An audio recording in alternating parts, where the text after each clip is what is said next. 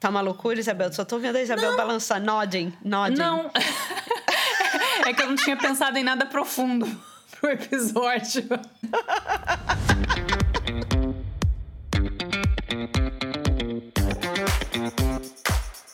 Esse é o High Low, o podcast sobre os altos e baixos da moda. O meu nome é Olivia Merquior e eu sou Isabel Junqueira. Oi, Oli! Oi, Bel! Tô Nossa, emocionada. Eu também. Tem tanto tempo que eu acho que eu nem sei mais como fazer isso aqui.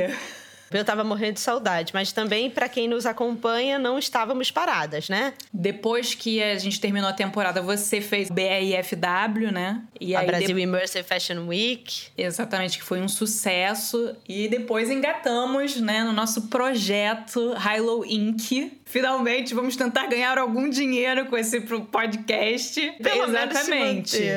Então é muito importante que vocês apoiem a gente.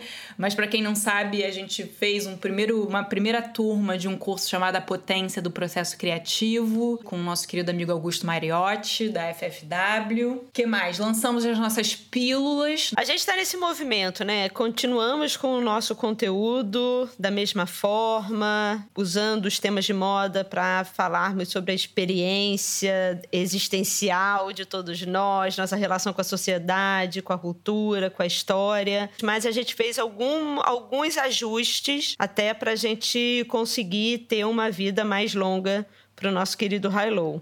E um desses ajustes foi entender que os nossos episódios, eles agora vão, eles vão ter um aspecto talvez um pouco mais abrangente, mais livre, né? Onde a gente vai poder é. falar mais as nossas besteiras, ter as nossas interações e tal. Mais e entrevistas aí, também. Mais entrevistas e essa sexta temporada tem algumas que eu tô bastante empolgada para fazer, tô, né? Também. tô achando que vão ser, vão ser ótimas. E aí nas pílulas nós vamos ter esse lugar talvez mais, mais organizado, né, Bel? É. Nas pílulas do High Low não, não existe a possibilidade de a gente falar assim, ih, não deu tempo tempo de falar isso, né? A gente se organiza, a gente ensaia. Para quem gosta do nosso conteúdo aqui no podcast, com certeza as pílulas vocês vão gostar bastante. É, a ideia da pílula, então, é a gente pegar talvez conceitos macro, né? Que também é. nos ajudam a entender os episódios e né, nos aprofundarmos em certos conceitos, em certos temas e expandir um pouco, né? Botar a conversa, né, de uma maneira um pouco mais menos anárquica, mais organizada. O Memor é uma extensão das nossas referências, né? É um é. lugar onde a gente coloca é, coisas para ver, atuais, livros, filmes, citações, bem, citações. É em breve. Não sei se eu posso falar, tô vendo aqui a Isabel. Pode, pode. Posso falar? Tá bom. Bom, o primeiro, e... vocês devem saber que a primeira pílula, para quem acompanha, sabe que foi sobre arte e moda, encontros e desencontros, dois campos criativos. E dia 10 de abril, às 10 da manhã, vai ser o Moda e Mito. Adoro falar sobre mitologia. E vai ser um momento interessante para a gente sair um pouco dessa relação que geralmente a gente aprende no colégio, como mitologia sempre grego-romana. Né? É. Falaremos da Grécia, falaremos de Roma, desses deuses, mas também falaremos de todas as outras mitologias, incluindo a indígena, a mitologia dos, dos orixás, falaremos sobre mitologia é, oriental, né, indiana, mas o principal objetivo é a gente entender o que, que é mito, já que a moda e aí, talvez indo já aqui, ó, migrando é. para o nosso Não, assunto gente, a hoje. Olivia, Olivia já escreveu uma tese de doutorado nos nossos notes sobre mito. Eu fico espantada toda vez que eu vejo sendo atualizado.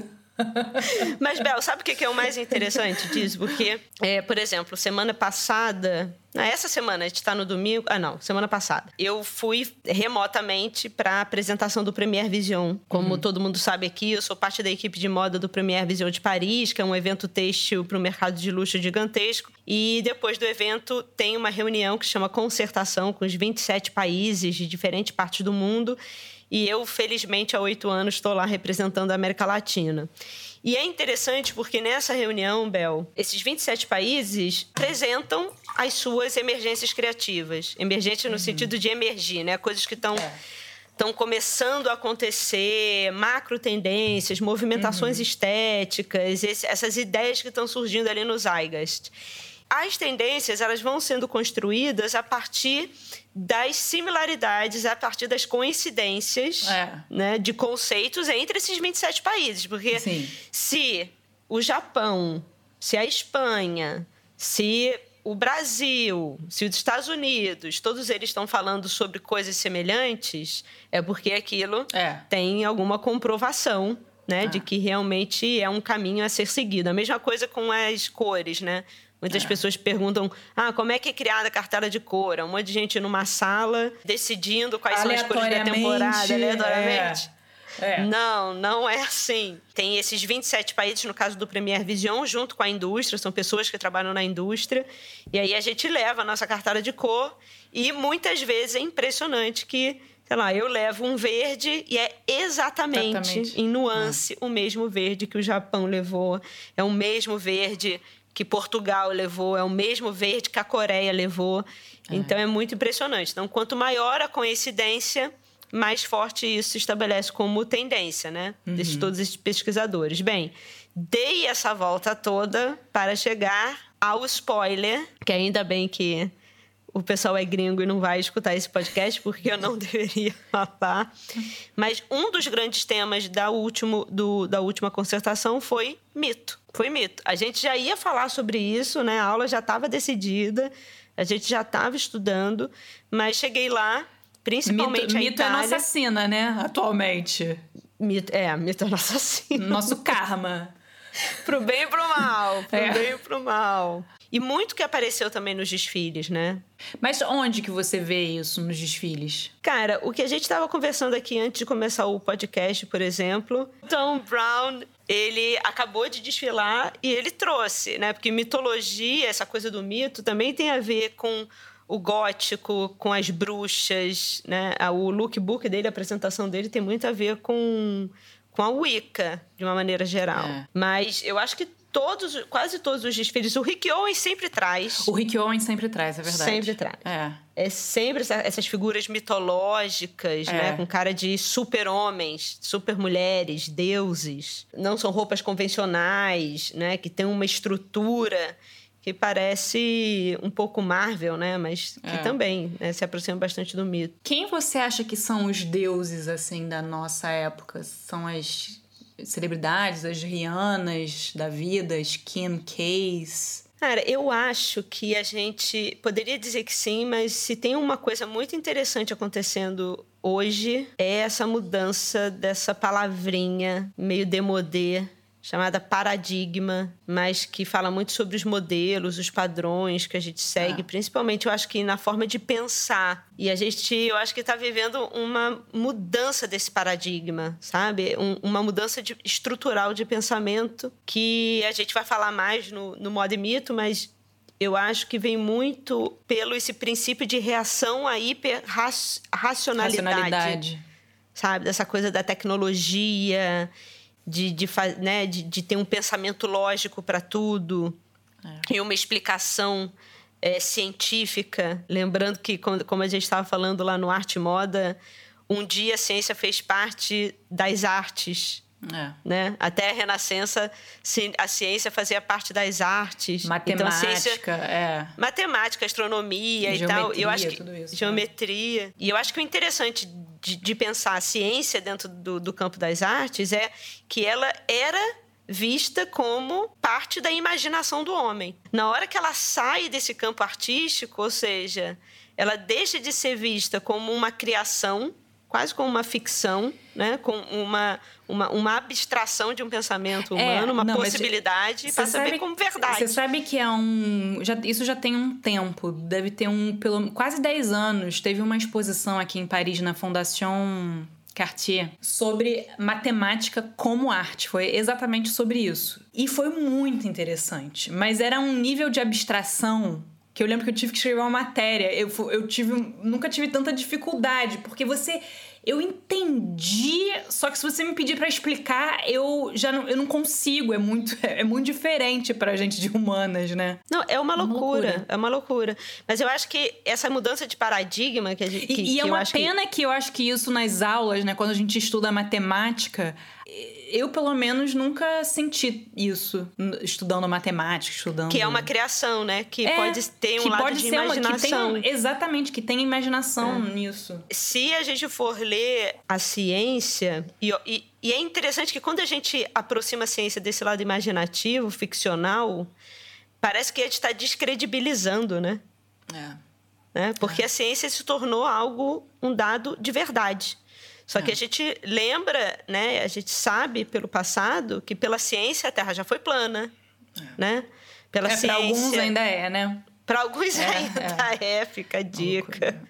É. é. em outro tempo, a Terra era o centro do mundo. E isso era comprovado cientificamente. É os vírus não eram, não, não existiam, não, não existia porque não se podia ver. Então, tudo isso foi comprovado pela ciência. Inclusive coisas nefastas, inclusive sobre racismo, né? É, que existem livros da, e livros. Tamanho do crânio, né? É. Exatamente. Livros e livros que cientificamente, agora eu estou fazendo as aspinhas com, com o dedo, justificavam uma raça ser inferior. É, inferior. Cara, as justificativas ah. para mulher histérica, né? Para ne a raça negra ser uma raça inferior, isso a história tá cheia de comprova comprovação científica, né? Então, entender a ciência, eu acho que a partir do iluminismo, quem estava lá na nossa aula de arte e moda, a gente falou bastante disso, mas também a gente vai falar no, no mito, uma aprofundada, o que, que é, é essa dissociação que no momento talvez era até necessária da Idade Média, dessa dissociação do metafísico e essa coisa do homem no centro de tudo, da racionalidade e da ciência que comprova tudo a partir do pensamento lógico.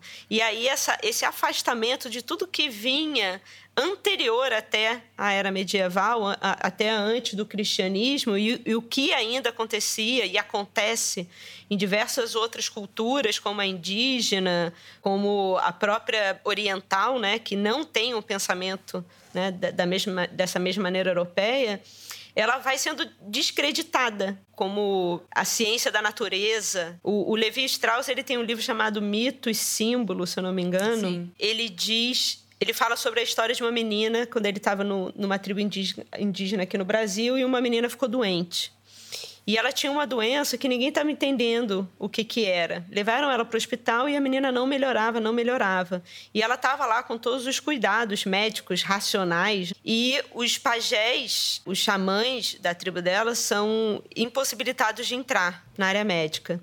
E aí eles entraram com recurso na justiça porque a menina. É, eles, eles, eles falaram que eles sabiam curar a menina. Uhum. Né, com, com as ervas deles e com os cantos, né, e com os rituais próprios. E a menina não melhorava, não melhorava, não melhorava. Se eu não me engano, ela tinha sido picada por uma cobra super venenosa. E ela estava definhando. Quando eles conseguiram entrar, o Levi Strauss diz que eles começaram os rituais, botaram as ervas na menina e a menina melhorou. E que a partir daí ela pode ter melhorado por conta dos antibióticos, aqui ela estava sendo, uhum. né, que estavam sendo administrados nela, mas ela também pode ter sido curada é. pelas ervas e pelo ritual é. né, xamânico. É. Mas isso é totalmente desacreditado, é. principalmente a partir do Renascimento e do, e do Iluminismo, né, que é esse trato né, civilizatório. Agora a gente vai civilizar, agora a gente é. não tem mais relação com a natureza. Quem tem relação com a natureza é bárbaro. Né? São pessoas que não são aculturadas. E isso acaba fazendo que a gente chegue onde a gente chegou, né? Então é interessante quando a gente pensa isso, porque eu acho que a gente está vivendo esse, essa mudança na moda, sabe, Bel? Me lembrou muito a coleção do Teb. Porra, é, é que para mim até agora é. foi a melhor. É. Mas a coleção para quem não conhece, o Teb Magugo é um, é um sul-africano, um designer sul-africano, que a Bel conheceu pessoalmente, né, Bel? Ah, mas muito Chique. rapidamente, né? A Olivia, ela tem mania de falar assim, Isabel conhece todo mundo, que não sei o quê, mas assim, às vezes conhecia, assim, 10 segundos, sabe? Assim, foi apresentada, e você já acha... Já fala que eu isso conheço. Chama merchan, isso chama merchan, Isabel. Isso chama merchan. É, quando eu conheci foi quando ele ganhou o prêmio LVMH, né? Que foi acho que em 2019, 2018, foi 2019. 2019. Por aí, né? É. E aí, nessa, nessa temporada, que sinceramente eu achei que esse ano pandêmico, apesar de tudo, tantos estilistas, né, deram um passo para trás, recuaram um pouco, focaram justamente no processo criativo, né? Eu acho que o processo criativo voltou para o centro, né? Não só o marketing, o algoritmo e todas essas coisas que fazem parte do jogo, mas eu achei que realmente o, o processo criativo para muita gente foi o foco. E eu acho que pro Teb acho que sempre foi, mas nessa temporada especificamente ele se inspirou muito nos curandeiros e tentar achar uma modernidade com essas tra tradições ancestrais, mas ele, ele, ele focou muito nesse, nesse ponto do curandeiro, né? De tratar os problemas fazendo um trabalho espiritual. Que eu acho que são os mitos muito, muito é... mais relacionados à cultura africana de uma maneira geral, né? E, é. e África do Sul, no caso dele. É. Mas eu acho que é, é um tipo de racionalidade. De, até é um tipo de racionalidade, mas é um tipo de, de sistema epistemológico. É. Ai, ai, ai, fala Não, mas assim, né? É como se, se quem são, quem são os, os, os modelos, né? Da onde é. vem o conhecimento, sabe? E eu acho que isso tem muito a ver com uma reação a essa coisa hiperlógica dessa cultura que eu definiria que começou lá no, no Renascimento com essa coisa do homem à frente de tudo e da ciência, é. o, o, né? E, e, e vai levando ao que a gente está hoje, né? Que tudo que é tido fora de um sistema muito binário de verdadeiro ou falso é, é desacreditado. Né? E esses sistemas do, do, do, dos curandeiros, que tem muito, muito a ver com relacionamento com a natureza, é.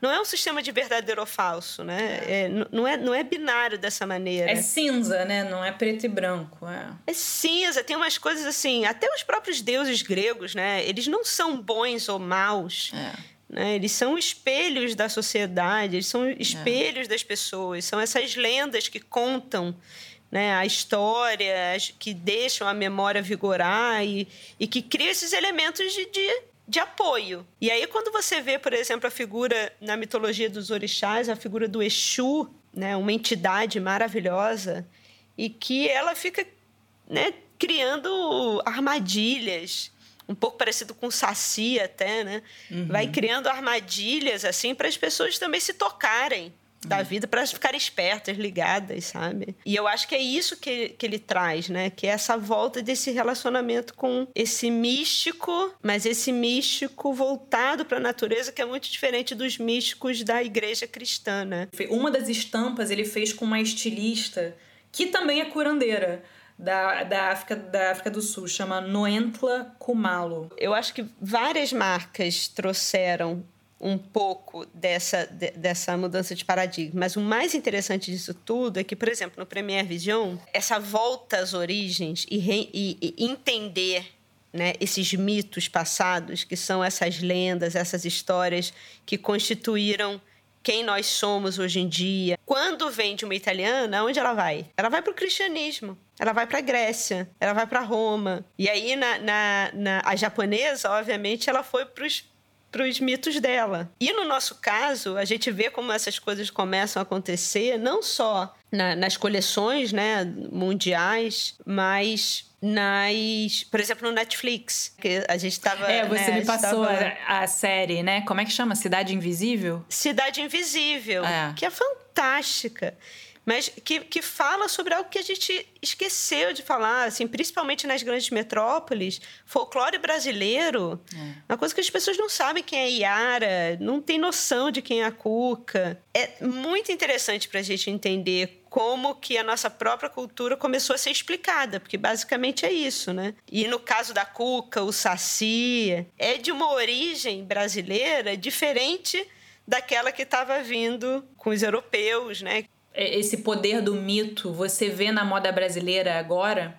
Você que está muito mais ligada do que eu. Bem, no Brasil eu acho que tem uma publicação que é muito bacana, que é o M Journal da, da IG, tem, eles têm né, essa, esse editorial, essa publicação, e eu acho que é interessante porque, como tem uma, uma vocação, né, um lado, uma, um interesse muito maior na cultura negra, ele faz um movimento de descolamento do que tá do, dessa branquitude, né, do, do, branco no centro de tudo, que principalmente vai reverberar no, no, no passado europeu. Uhum. E vai, vai para esse lado mais místico de uma relação, né, de, de mais, mais livre, assim, com, com esse tipo de, com essa construção de imagem. E no caso ali, tem um editorial que me veio à cabeça quando a gente estava falando de mitologia, que é com a Jupe do Bairro, uhum. e a Filipa Damasco, que fez a direção de arte, se eu não me engano. E ela, a Jupe está num casulo preto, que ela uhum. parece como fosse uma. Um, é um casulo de borboleta, sabe? Uhum e ela tá ali e flutuando com uma maquiagem meio roxa e tal. É exatamente, sabe, essa coisa bem divindade, é. né? bem entidade. É. E, essa, e essa ideia dessas construções dessas entidades. Então, eu acho que quando você fala, você até perguntou antes da Anitta, da Rihanna, se são é. essas é. as entidades, eu acho que sim. Mas o mais interessante, eu acho que começou a se construir com as redes sociais é que antes essas entidades, essas lendas que ficavam na história eram construídas a partir dessa indústria cultural, agora se disseminou. É. Né? E essa ideia de que você também pode, pode ser, ser uma entidade. Uma é. entidade. É. E eu acho que é uma das coisas que a moda vem incorporando de uma maneira muito positiva, de você conseguir se ver de, de uma maneira menos racional para sua imagem. Então eu acho, por exemplo, o Rafael Pavarotti também pensando em Brasil, né? A gente estava falando dele aqui antes, além de uma trajetória, né, desse fotógrafo paraense, para quem não conhece, que agora está fotografando campanha da Dior. É, tá assim, não para. Tá... E não, que a gente para. adoraria entrevistar aqui, vamos, vou jogar para o universo, vou manifestar, como diz a Oprah. É, eu tô achando difícil, porque realmente tá, tá num, num momento quente. Mas tem uma, uma das últimas publicações que o Rafael fez no Instagram dele é da T Magazine, né, que é a revista do New York Times. de moda e de cultura do New York Times. É um editorial maravilhoso, mas fala exatamente disso, né, da, do ser humano não não como uma força de trabalho da sociedade, né, que é, também que a gente está falando lá no Arte Moda do do, dos, de, desse, desse, ideário protestante, né? Que, é. que acontece na virada do século XIX. A pessoa digna é aquela pessoa que não se embeleza, que não é entidade, é um homem simples, trabalhador, trabalhador. o trabalho dignifica. É, é, é. E essa coisa da entidade do, do de, de, de, se montar, de ser enorme, como a Lumena diria, de ser grandão.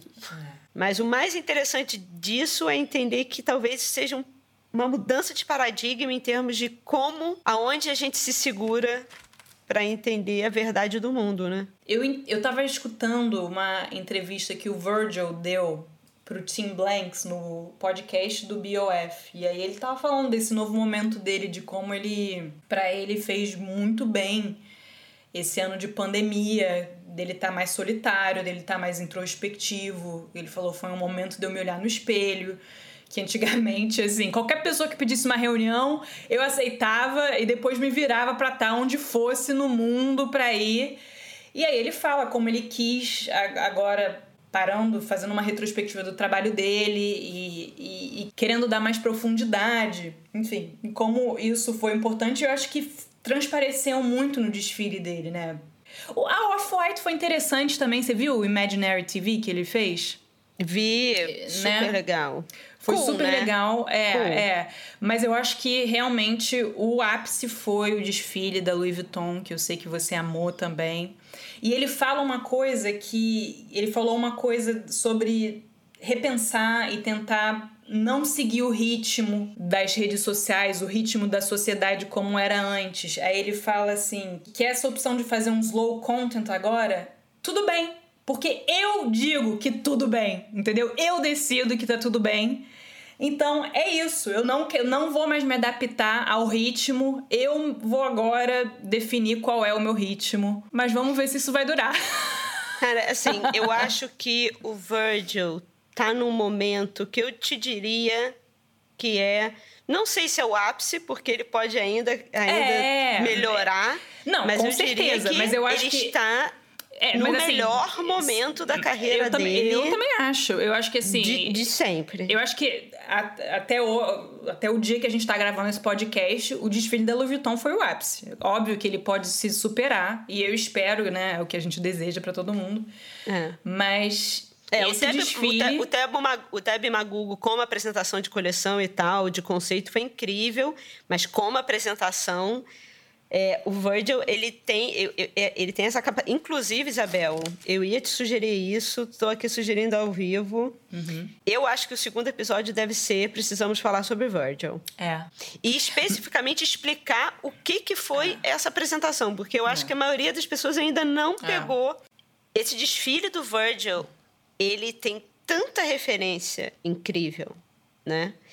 E, e só trazendo duas, assim. Primeiro que ele é inspirado no James Baldwin, para quem não conhece, um escritor, ensaísta. Um, tem, um... tem documentário dele no Netflix, I Am Not Your Negro. Tem documentário na MUBI agora sobre o tempo que ele morou em Paris. É, mas assim, uma, um escritor que extremamente violento e talentoso e, e, e, e crítico da sociedade que vivia, muito consciente, assim, escreveu coisas lindas e primeiro que ele né, baseia a coleção é, num dos livros do James Baldwin, na é. verdade, num dos contos, né? É, ele meio que faz um paralelo, né, com, com a vida dele. Ele fala que para ele o processo criativo dele é, que ele fez para esse desfile foi como se ele estivesse escrevendo um diário, só que ao invés de ser uma página de um caderno, foi pro trabalho dele. Que assim, foi muito. Foi o trabalho, eu acho que mais pessoal, né, da vida dele. Foi o mais pessoal e que só tem gente incrível, é. né? E aí o interessante é que, diferente dos outros diretores criativos, até o Nicolas Guesquier agora, você vê que ele está com o NG Studio, que ele está fotografando, está dando uma de Karl Lagerfeld fotografando as próprias campanhas. O Virgil resolveu reunir um monte de gente incrível, né? Então, não só ele se apoiou no no, no, texto do James Baldwin, mas ele chamou, por exemplo. Teve música do Mos Def. Mos Def, a, a Woodsang fez a direção do, do filme, Boy Child, direção e coreografia do desfile. É. É, e assim, sabemos que está rolando, né? Falando que ele copiou os Vedalisa, que ele copiou a Chabrang, mas assim, vamos reconhecer que o, ele já tem essa coisa do copy-paste.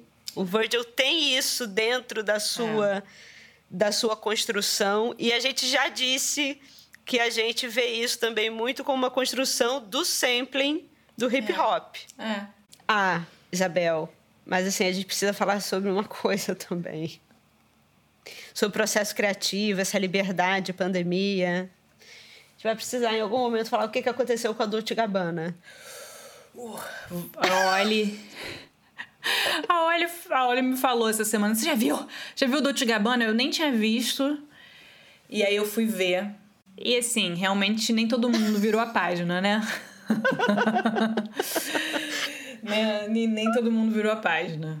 Inclusive... Mas você falou uma coisa boa, né? Do, do Asian Bling, o Bling, o Bling Ring, não. que a gente já sabe quem vai comprar. É. É, exatamente. A gente sabe quem compra, né? Depois que eu, eu e Olha assistimos Empire Bling, né? Eu cubro muito alta joalheria. E eu sempre fico pensando, gente, quem compra isso? Eu adoro, eu adoro joia, adoro, adoro esse tema, mas eu sempre. É uma coisa que fica na minha cabeça. Quem será que compra isso? E como usa, sabe? Quando usa? Será que deixa num cofre na maior parte do tempo? E aí a gente viu que realmente tem gente que faz o jantar usando alta joalheria Chanel, né? Tipo, vai lá, vai na lá, esquina comprar um sorvete usando alta joalheria e é a galera do Empire Bling. Mas quando eu vi esse desfile, a primeira coisa que me veio à cabeça, a primeira imagem. Você, você falou que foi John Galeano, né? Que você falou. Foi. Eu falei assim, gente. É.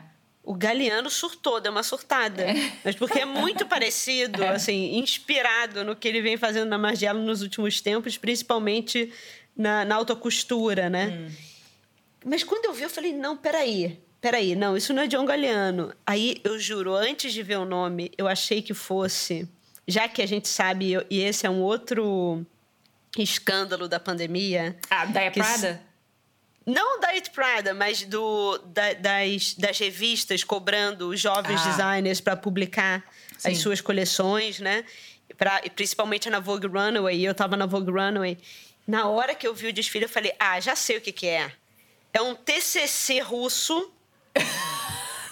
que pagou de uma universidade, um TCC de uma universidade russa que pagou pra, pra tá aparecer tá no, Vogue, é. no, Vogue Runway. É. E aí logo depois eu vi Dolce Gabbana, eu falei, o quê? Não, mas o que eu tava falando da Ed Prada, olha, é que Dolce Gabbana está processando da Ed Prada por conta de todo aquele de todo aquele episódio de racismo e que isso já tem quanto tempo eu, eu, eu confesso que com a pandemia eu perdi a noção do tempo já tem uns dois anos já tem uns dois anos. Né, quando eles fizeram. Eles, pra fazer. É, eles iam fazer um desfile né, na China, que acabou não acontecendo, né? Se não me engano. E aí eles tinham feito uma promoção com uma modelo, né, tentando comer espaguete com hashi. É, é e, e, e aí Diet Prada, né, começou um movimento falando do, do racismo, não só desse episódio, porque não foi o primeiro, né? E então eles estão processando o Diet Prada. É, e aí depois vazaram é, texting, né, DMs é. É, dos estilistas. Eu não sei se era do Domênico. Era, não, era do, Ste do era do Stefano. Era, era do sempre o Stefano. É. Que aí falando da sua cultura de emoji de merdinha sorrindo. mas, mas o impressionante é isso, que na época, né, a gente chegou a comentar. Tem todo esse auê falando do racismo dessas, de, de, né, da, da, da, da Dolce Gabbana com a cultura chinesa, mas no final... Empire não Bling era assim, parecia, parecia Dolce sponsored Gabbana. by Dolce Gabbana, né? Dolce Gabbana, só vende é. Dolce Gabbana. Só é. vende Dolce Gabbana. É. E, eu, e, e, quando eu vi essa coleção, depois que eu vi da Dolce Gabbana, e eu lembrei do Empire quando você falou, eu falei, faz sentido, é. sabe? Eu vejo aquela galera entrando na era espacial de nessa era espacial muito louca. Que parece quase uma sessão da tarde, né? Um, um figurante de sessão da tarde. É. uma viagem espacial muito louca. É. Aí o, o, figurino é esse. É. Mas o mais engraçado que quando você vê o desfile é porque eles jogaram o que muitas marcas jogaram também, né? No, nesse novo momento, nessa space, spatial age, space age de novo que a gente está principalmente com a coisa da, das viagens da, da SpaceX lá do é, Elon do... Musk e tal. Mas eles jogaram na viagem espacial e eles jogaram também nesse lado gótico, medieval, Ica, bruxa. E aí depois eles vêm com essa coisa também muito 90 gótica, dos amarrados, dos, da, das meias é, é, sete oitavos. Cara, meia sete oitavos. É. Agora, eu vou te falar, tá? Eu tava, eu tava no Recife. Cheguei lá no Recife, fui dar uma, uma volta um dia no centro. Só tinha gótica. Só tinha gótica. Só tinha gótica. Tem a coisa do K-pop, que traz bastante dessa linha também. Mas eu acho que junto com o do K-pop, saindo da, da juventude e indo para alta moda, Acho que tem essa o, coisa o Valentino volta... fez o Valentino super. né um, um, gótico chique. Valentino fez e eu acho que esse gótico chique que, que ele fez já vem daquilo que a gente estava falando dessa volta gótica meio medieval. Arlequino. Arlequino. É muito eu acho que é até mais medieval porque aí vem Itália né? Tudo que vem antes do Renascimento. E aí o que a gente estava falando antes, essa, essa hiperracionalidade da época do Renascimento foi ótima. Por quê? Porque esse misticismo cristão já tinha se tornado poder político, já estava é. totalmente corrompido. Papas, os sacerdotes, todos eram homens de política, ninguém mais estava tinha esse relacionamento Riquíssimos, é. riquíssimo. A igreja tinha virado um pote de dinheiro. E aí vem esse racionalismo, né, para falar assim: olha, galera, essa galera que está roubando, não tem a ver com Deus, Deus não está aí. Né? Deus não está no lugar. As pessoas tinham que pagar as próprias covas. Até hoje a gente tem que pagar a própria cova, né? Mas tinha que pagar para as igrejas para ter um lugar no céu. Se você não fosse é. enterrado perto da igreja, né? Quanto mais próximo da igreja, mais tem, você ia para o céu. Um, tem todo um real estate aí, né? Tem todo um real estate. E, e eu tava, é e, e, eu tava falando pra Olha, né, antes da gravação, que eu fui fazer uma caminhada num cemitério, né, do Père Lachaise. E lá você vê to... e lá você vê total real estate, né, da galera que faz uns templos, né, monumentos. Mas eu vou te falar, essa coisa da, da morte do cemitério, isso para mim também é bem emblemático dessa mudança de paradigma que a gente está tendo, é. porque essa morte institucionalizada pela igreja cristã e, gente, nada contra a igreja cristã, não, tá? De novo, adoramos lendas e mitos, adoramos essas explicações. A gente é contra charlatão e picareta, né? Que tem todas as religiões também. Isso também é. não é exclusividade do cristianismo, mas é, essa coisa do, do enterrar que vem muito da, da igreja cristã, né, e que acaba se institucionalizando na maioria dos países com essa ida do cristianismo na, no, na, na colonização, Não. né, de você ter que da cruz ser enterrado e tal. A gente tem um episódio do Moda e Eternidade que é maravilhoso, que fala diversas outras é. formas de você se relacionar com a morte, que são muito mais interessantes. Inclusive, a Wicca demais, inclusive. Primeiro que muda a, a, esse conceito do, do. Tô usando todos os, to, todos os conceitos aqui, ó, do hype, né? Mas esse conceito do, do patriarcado, né? Porque a é. Wicca, ela é matriarcado. Matriarcal. É. Né? Então ela já vai para um outro tipo de pensamento, um outro. Tem, tem, essa coisa né, da bruxa, mas que as bruxas são essas figuras que lidam com a natureza, que sabem fazer. São poções, sim. Né? São remédios, são alucinógenos, sim. São é, poções de cura, sim. São, né? E, essa coisa do alucinógeno que faz bem também, que é necessário, que, né, que o indígena tem muito no, no na, na ayahuasca. Inclusive, quando a gente entrevistou o Ney Mato Grosso, ele falava que tomava é. uma vez por semana, né? É. Só para ele dar uma aterrada. Eu estou abrindo aqui, Bel, é, vendo o Vogue Runaway. Né? Só uhum. para dar uma olhada nas primeiras imagens assim que eles foram escolhendo geral. E aí tem uma linha aqui, principalmente italiana, né? Max Mara, Fendi, Alberta Ferretti é, é tudo nessa linha dark. A Marne, eu amei dos italianos. Lindo, né? lindo. Né? Sempre, eu, né? Ele pintou toda tudo de preto e aí depois ele foi botou na, na no jardim da casa dele, eu acho, é, pro sol. Ele botou flores em cima da das roupas e deixou lá para o sol bater e ver o que, que ia acontecendo. Ele trabalhou muito com tingimento natural antigo, sabe? Que você tinge, aí depois você tinge de novo. É, e que apesar desse. De, de, dessa desse acabamento nas fotografias que lembra até um pouco Suspiria, né? né? Essa coisa meio envelhecida, mas é. ao mesmo tempo meio kit, com as cores vivas e mas não em alta definição, né? Em, em low-fi. Tem referências, grandes referências a até a Suspira mesmo, até o filme, o remake da Suspira, aquela coisa da bruxa, né? Da Tilda uhum. Swinton linda de bruxa. E o que eu acho interessante nesse desfile da Marne, eu também vi se repetindo em outros desfiles, é é a história dessa. quase da, das peças de roupa como lenda também. Então tem essas bolsas gigantescas. É. Que é quase uma bolsa impossível, é. né? É. De você carregar. E, mas tem muito, assim, da, da Wicca também, né? E, e, o mais interessante, eu acho, que dessa, dessa mudança de paradigma é que você vê muito claramente as marcas que vão para essa coisa um tanto mais desorganizada, que eu acho que é no caso dele, né, do styling um pouco mais desorganizado, e, e, o, e o outro styling que é super polido, super racional, como por exemplo da Hermès.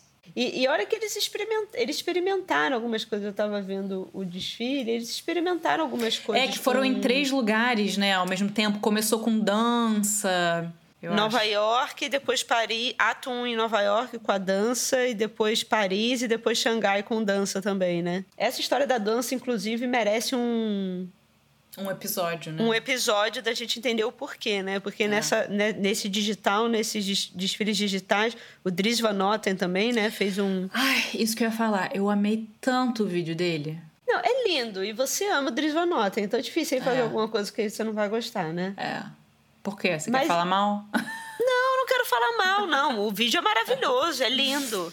Só que assim, me intriga o que aconteceu também na São Paulo Fashion Week, que um monte de, de, de vídeo, né, de apresentação de coleção, foi essa coisa da dança. Dança em casa, dança no estúdio, dança na rua. Mas essa relação com esse movimento não, do povo é, talvez é, encarcerado. É, mas eu acho que é quase óbvio, né? Eu acho que é isso. Quais são os movimentos que você tem feito no último ano? Assim, eu fico imaginando o, meu corpo. Hoje eu fiz a minha yoga. Você fez a sua yoga, mas assim... Juro. Ficar direto em frente ao Zoom, sabe? É, mas Quero eu acho... estranhos, sabe? Quero movimentos estranhos. Isabel. mas eu acho, mas eu, eu, acho que é isso, assim, não, eu, eu ainda tô querendo ver o que que vai acontecer na Me Semana lembrou sabe moda? um pouco o vídeo dele, Bill Viola. É, é. Aqueles vídeos do Bill Viola, é. né? Pode ser. Para quem, não é. conhece, quem não conhece, esse artista também é um, um artista de vídeo, né? Maravilhoso. Que me lembrou um pouco aquelas figuras, assim, de, de, tudo em preto no fundo, e aí a luz. E, e falando em dança, né? Tem um. Aí é um desfile pré-pandêmico. Teve o desfile do Mark Jacobs, né? Pré-pandemia ou no início da pandemia, né? Antes da pandemia ah, explodir, você lembra? É uma boa referência que eu tinha porque, esquecido, porque, porque ele tem, primeiro. Ele, praticamente ele criou o clima da rua, né, dentro com os dançarinos, com o andar das modelos. Então você via assim as pessoas entrando na passarela com um look incrível e ela passava andando, que nem na rua, quando você vê é, alguém é sabe, que te chama atenção pela maneira, pelo estilo, mas passou, sabe? Então tinha, tinha aí muito disso. E depois eles terminaram, né? Indo pra plateia, onde as pessoas estavam sentadas. Foi super bonito. Ele falou que se esse fosse o último desfile da vida dele, que ele estaria, assim, felicíssimo. E eu Porque acho realmente... que ele deveria estar. É. Eu, eu acho que a gente falou sobre esse desfile no Frivolidade, não? É, eu acho, fala... é, é, eu, é acho que sim. eu acho que a gente já deve ter mencionado em algum momento. Sobre você, lembra, você lembra daquele desfile maravilhoso também do Victor Henhoff, que eram ah, homens, lembro. homens dançando.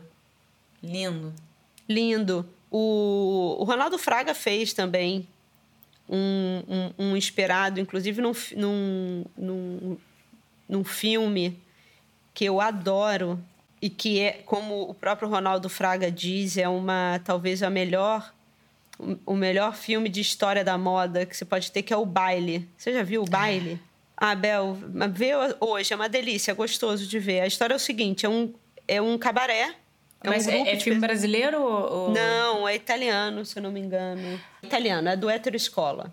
Tá. Bem, é, é, é quase um, um, um musical e a história é o seguinte: é um, é um grupo de. É um grupo de amigos que vai para um cabaré francês. Eles, eles começam, eles entram, vão chegando num, num, num salão de baile de dança em 1920. E aí você tem aqueles personagens bem clássicos, né? O marido ciumento, a mulher depravada, é, o cara rabugento, a mulher que é tímida e que quer dançar com alguém e nunca dança, tem, tem o barman, tem... E aí tem, tem todo esse, esse grupo, tem a novinha, tem o cara mais velho e tal. Tem esse grupo de pessoas. E aí o, as décadas vão passando.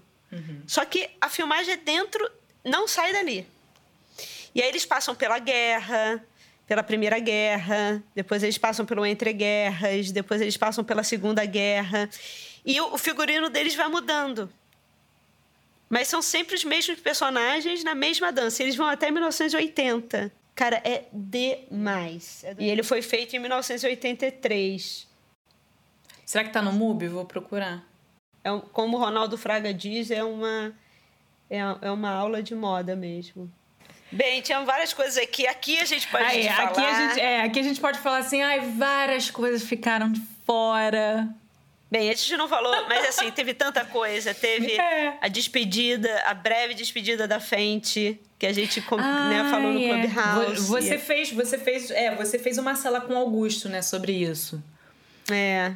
É, eu assim, não me surpreende, porque, sinceramente, eu sentia. Eu sei que você falou sobre a distinção do Bourdieu, blá blá blá, com certeza. Mas eu acho que assim, quando ela aparecia. É. mas, mas quando.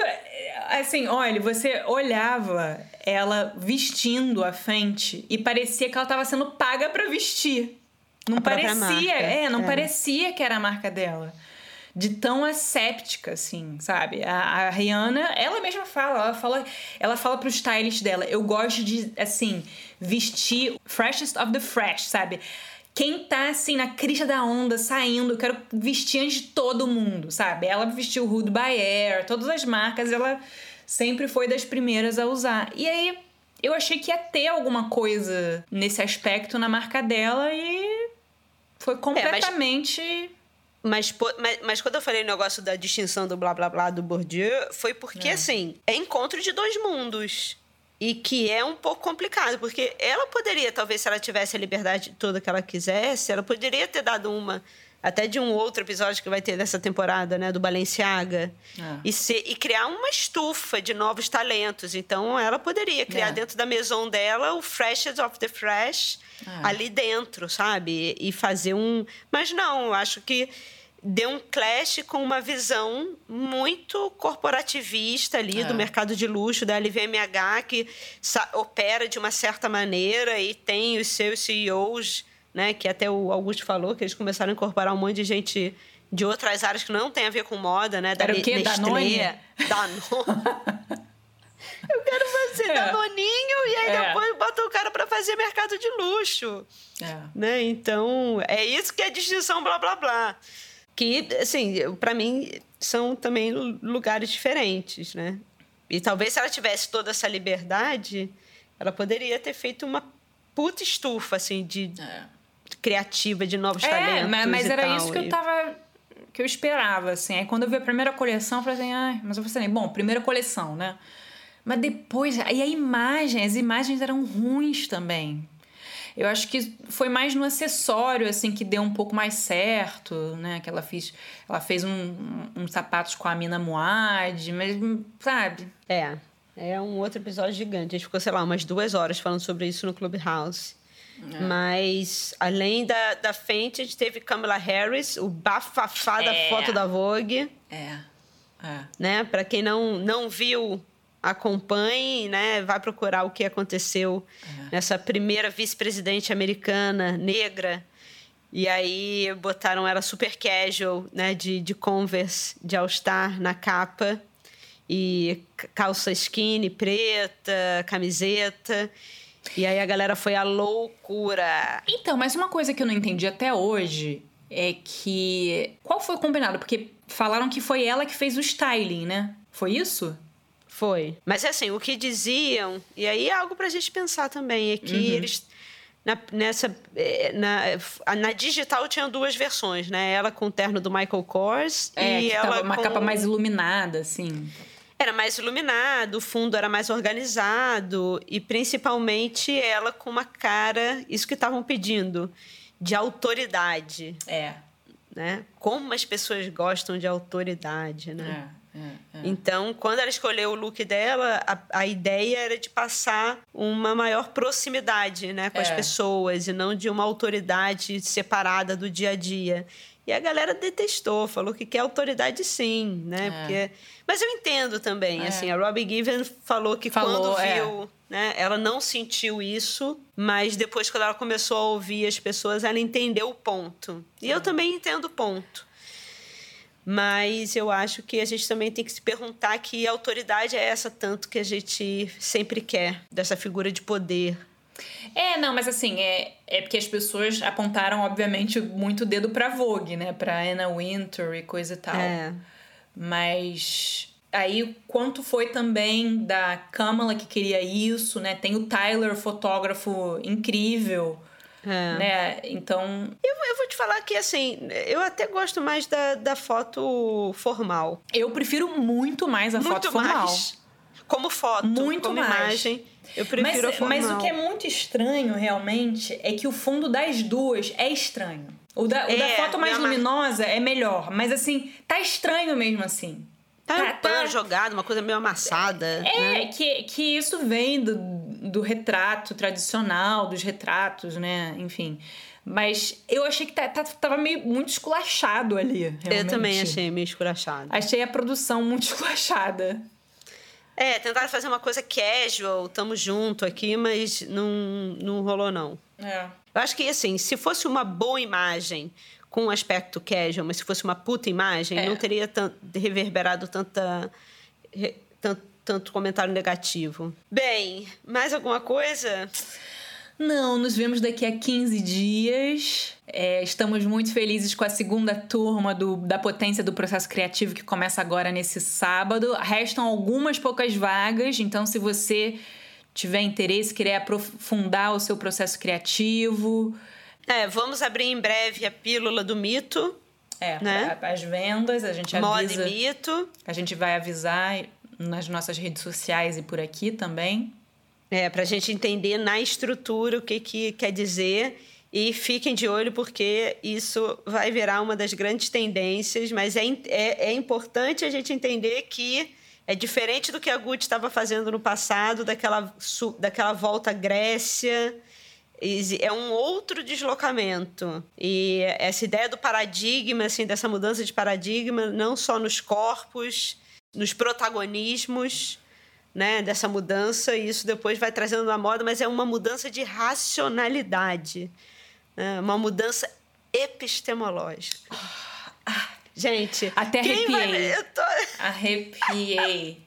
Ai, Bel. Mas é isso, então nos vemos daqui a 15 dias. Beijo. Bel. Beijo, Oli.